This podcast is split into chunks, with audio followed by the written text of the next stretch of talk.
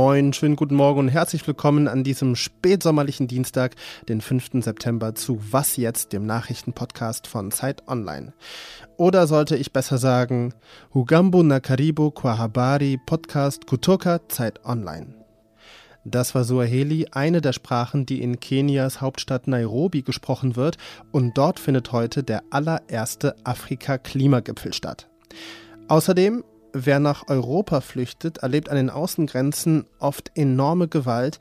Es gibt für Flüchtlinge in Deutschland aber kaum Therapieplätze, um die Traumata aufzuarbeiten. Das erwartet Sie also in den kommenden zehn Minuten. Bei mir, mein Name ist Roland Judin und jetzt bringen Sie aber erst einmal die Kurzmeldungen auf den neuesten Stand.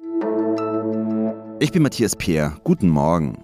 Nordkoreas Machthaber Kim Jong-un will offenbar nach Russland reisen, um dort mit Präsident Wladimir Putin über Waffenlieferungen zu verhandeln. Das melden mehrere US-Medien unter Berufung auf amerikanische Regierungsvertreter. Demnach könnte das Treffen bereits in wenigen Tagen am Rande eines Wirtschaftsforums in Wladiwostok stattfinden. Russland bemüht sich laut den USA um Nordkoreas Unterstützung für den Angriffskrieg in der Ukraine. Nordkorea wiederum interessiert sich für russische Satellitentechnologie.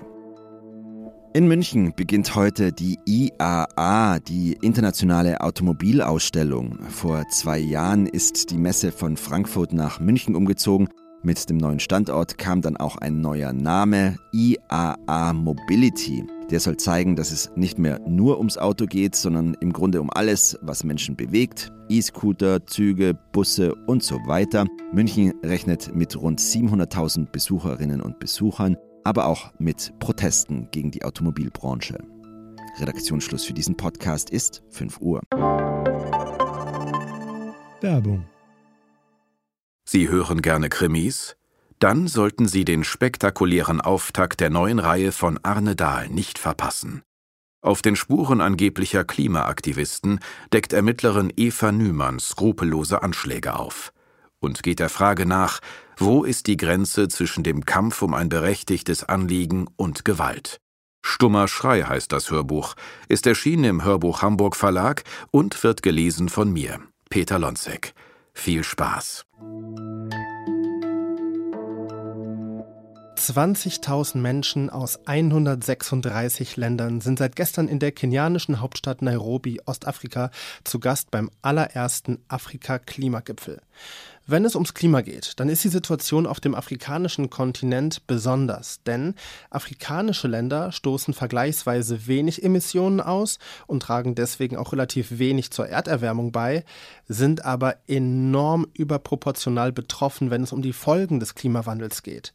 Dürren, Wassermangel, Hunger, Einige Regionen erleben sogar regelmäßig Temperaturen von über 50 Grad Celsius und könnten langfristig unbewohnbar sein. Dabei könnte Afrika der erste grüne Kontinent sein. Welche Potenziale es für mehr Nachhaltigkeit in Afrika gibt und warum die noch nicht vollends ausgeschöpft worden sind, darüber spreche ich jetzt mit Andrea Böhm, Politikredakteurin der Zeit. Grüß dich. Hallo. Andrea, kannst du mal am Beispiel von Kenia vielleicht einmal erläutern, wie viel Potenzial für erneuerbare Energien steckt denn eigentlich in Afrika? Also Kenia ist ein bisschen untypisch, weil es da so gesehen richtig gut läuft. Kenia bezieht heute schon 90 Prozent seines Stromverbrauches, über 90 Prozent aus äh, erneuerbaren Energiequellen, Erdwärme, Wasser, Windkraft etc. Und was auch untypisch ist äh, für Afrika, ist in Kenia sind bereits 75 Prozent aller Haushalte an irgendeine Form von Stromnetz angeschlossen. Bis 2030 will man tatsächlich das Ganze auf 100 Prozent steigern.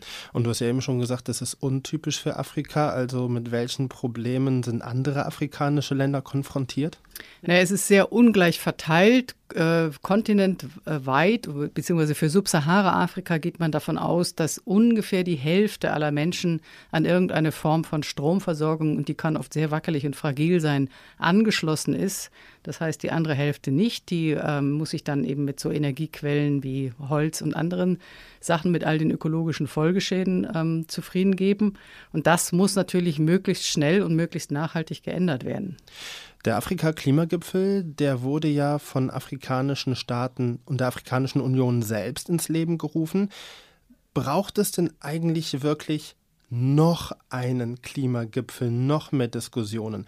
Oder was sollen die Beratungen denn in Nairobi bestenfalls bringen? Also herauskommen soll am Ende eine Erklärung von Nairobi für grünes Wachstum. Wie du in der Anmoderation schon gesagt hast, Afrika möchte eigentlich ein neues Narrativ schaffen.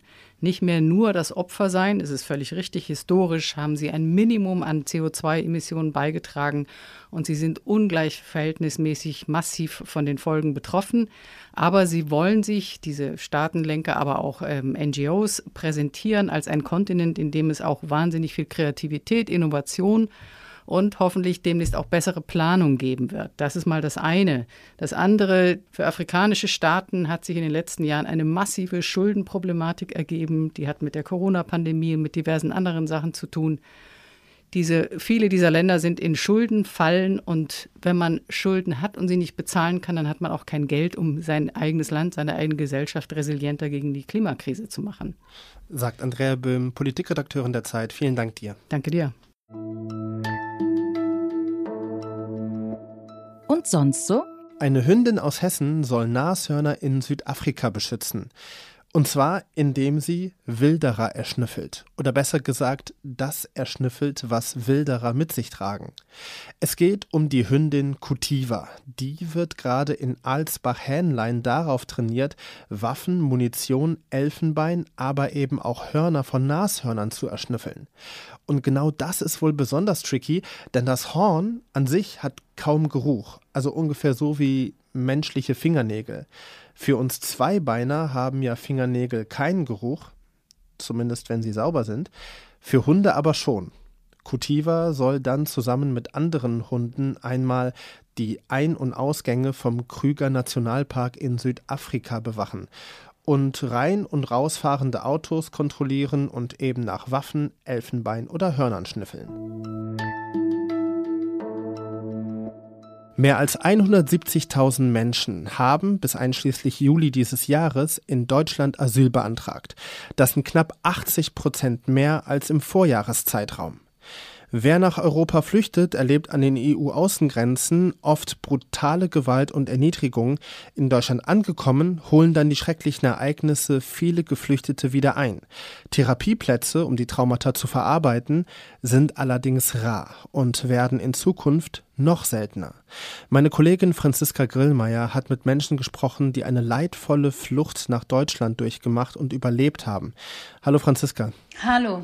Was haben die Menschen dir denn erzählt? Also kannst du ein Beispiel dafür geben, was die Leute auf der Flucht eigentlich durchmachen mussten? Ja, ich hatte zum Beispiel mit einer 22-jährigen Afghanin gesprochen, die war im siebten Monat schwanger, als sie in Griechenland ankam, auf der Insel Lesbos und hat davon berichtet, wie sie ähm, ja, systematisch erniedrigt wurde, kurz nachdem äh, die Gruppe ankam, also wie sie von Polizisten angewiesen wurden, an einem Platz zu warten, dort dann aber äh, keine Hilfe bekamen, sondern ähm, sich irgendwann erzwungen entkleiden mussten. Sie untersucht wurden, wirklich bis auf die Unterhose und ähm, sie dann auch äh, danach äh, geschlagen wurden mit Schlagstöcken, auch mit Gürteln und ihnen alle Wertgegenstände abgenommen wurden. Und äh, nach dieser stundenlangen Misshandlung wurde sie dann wieder wieder auf ja, so einer sogenannten Rettungsinsel im Meer ausgesetzt und zurück in, in das türkische Wasser getrieben. Und das alles, obwohl sie im siebten Monat schwanger war. Genau, das ähm, hören wir immer wieder. Also diese äh, Schilderungen ähm, decken sich auch mit investigativen Recherchen, die in den letzten Monaten immer wieder hochkommen. Das ist eben nicht nur an den griechischen Grenzen so, sondern immer wieder berichten Asylsuchende, also in ganz Europa auch ähm, an der Grenze zu äh, ja, Kroatien beispielsweise und in, in Bosnien-Herzegowina immer wieder von diesen Entführungen und äh, ja, die unter diesem Deckmantel des, der Pushbacks äh, eigentlich laufen. Aber dieser Begriff, würde ich sagen, der, der deckt eben vieles nicht ab, was da drunter fällt. Wie geht es denn dann den Geflüchteten, wenn sie es in einem Stück und zumindest physisch in einigermaßen guten Zustand nach Deutschland geschafft haben. Ich stelle die Frage nochmal, wie geht es denn dann den geflüchteten Menschen, wenn sie diese Tortur überlebt haben und es nach Deutschland geschafft haben? Der Dachverband der psychosozialen Zentren in Deutschland geht davon aus, dass über 30 Prozent der Personen, die nach Deutschland kommen, wirklich auch depressive Erkrankungen haben oder posttraumatische Belastungsstörungen, äh, also von, von äh, PBSD betroffen sind später. Ein Ausweg, diese Traumata aufzuarbeiten oder zumindest irgendwie mit den Erlebnissen von der Flucht umgehen zu lernen, ist ja eine Therapie. Aber Therapieplätze sind rar. Warum könnten aber in Zukunft Therapieangebote für Flüchtlinge noch seltener werden? Ja, statt diese 17 Millionen Euro, die äh, eigentlich jetzt ausgegeben werden für, ähm, für die Bundesförderung, für die Versorgung von traumatisierten Geflüchteten, im nächsten Jahr das eben nur auf 7 Millionen Euro runtergekürzt werden soll. Und das ist natürlich dann, ja, für viele Therapeutinnen und Therapeuten im Moment so ein großes Alarmzeichen, nicht nur für die Betroffenen, sondern auch für die Therapeuten und Therapeutinnen selber, die sagen, ja, wir müssen wir jetzt hier Stellen kürzen, kommen die Leute dann überhaupt noch ähm, ja, in die Behandlung und was hat das eigentlich auch für gesellschaftliche Folgen dann, wenn, wenn jemand dort, ähm, ja, wie, wie so eine Schildkröte eigentlich diese ganzen Emotionen dann in sich aufnimmt und, und keinen Ansprechpartner, keine Ansprechpartnerin mehr hat. Franziska Grillmeier, vielen lieben Dank. Ähm, auch vielen Dank für deine Recherche und ich glaube, die ja, belastenden, vielleicht auch verstörenden, aber dennoch wichtigen Schilderungen und Rechercheerkenntnisse von dir. Danke dir. Und das war was jetzt für diesen Dienstagmorgen. Heute Nachmittag hält sie dann meine Kollegin Elise Landscheck auf dem Laufenden. Mein Name ist Roland Judin. Kommen Sie gut durch den Dienstag.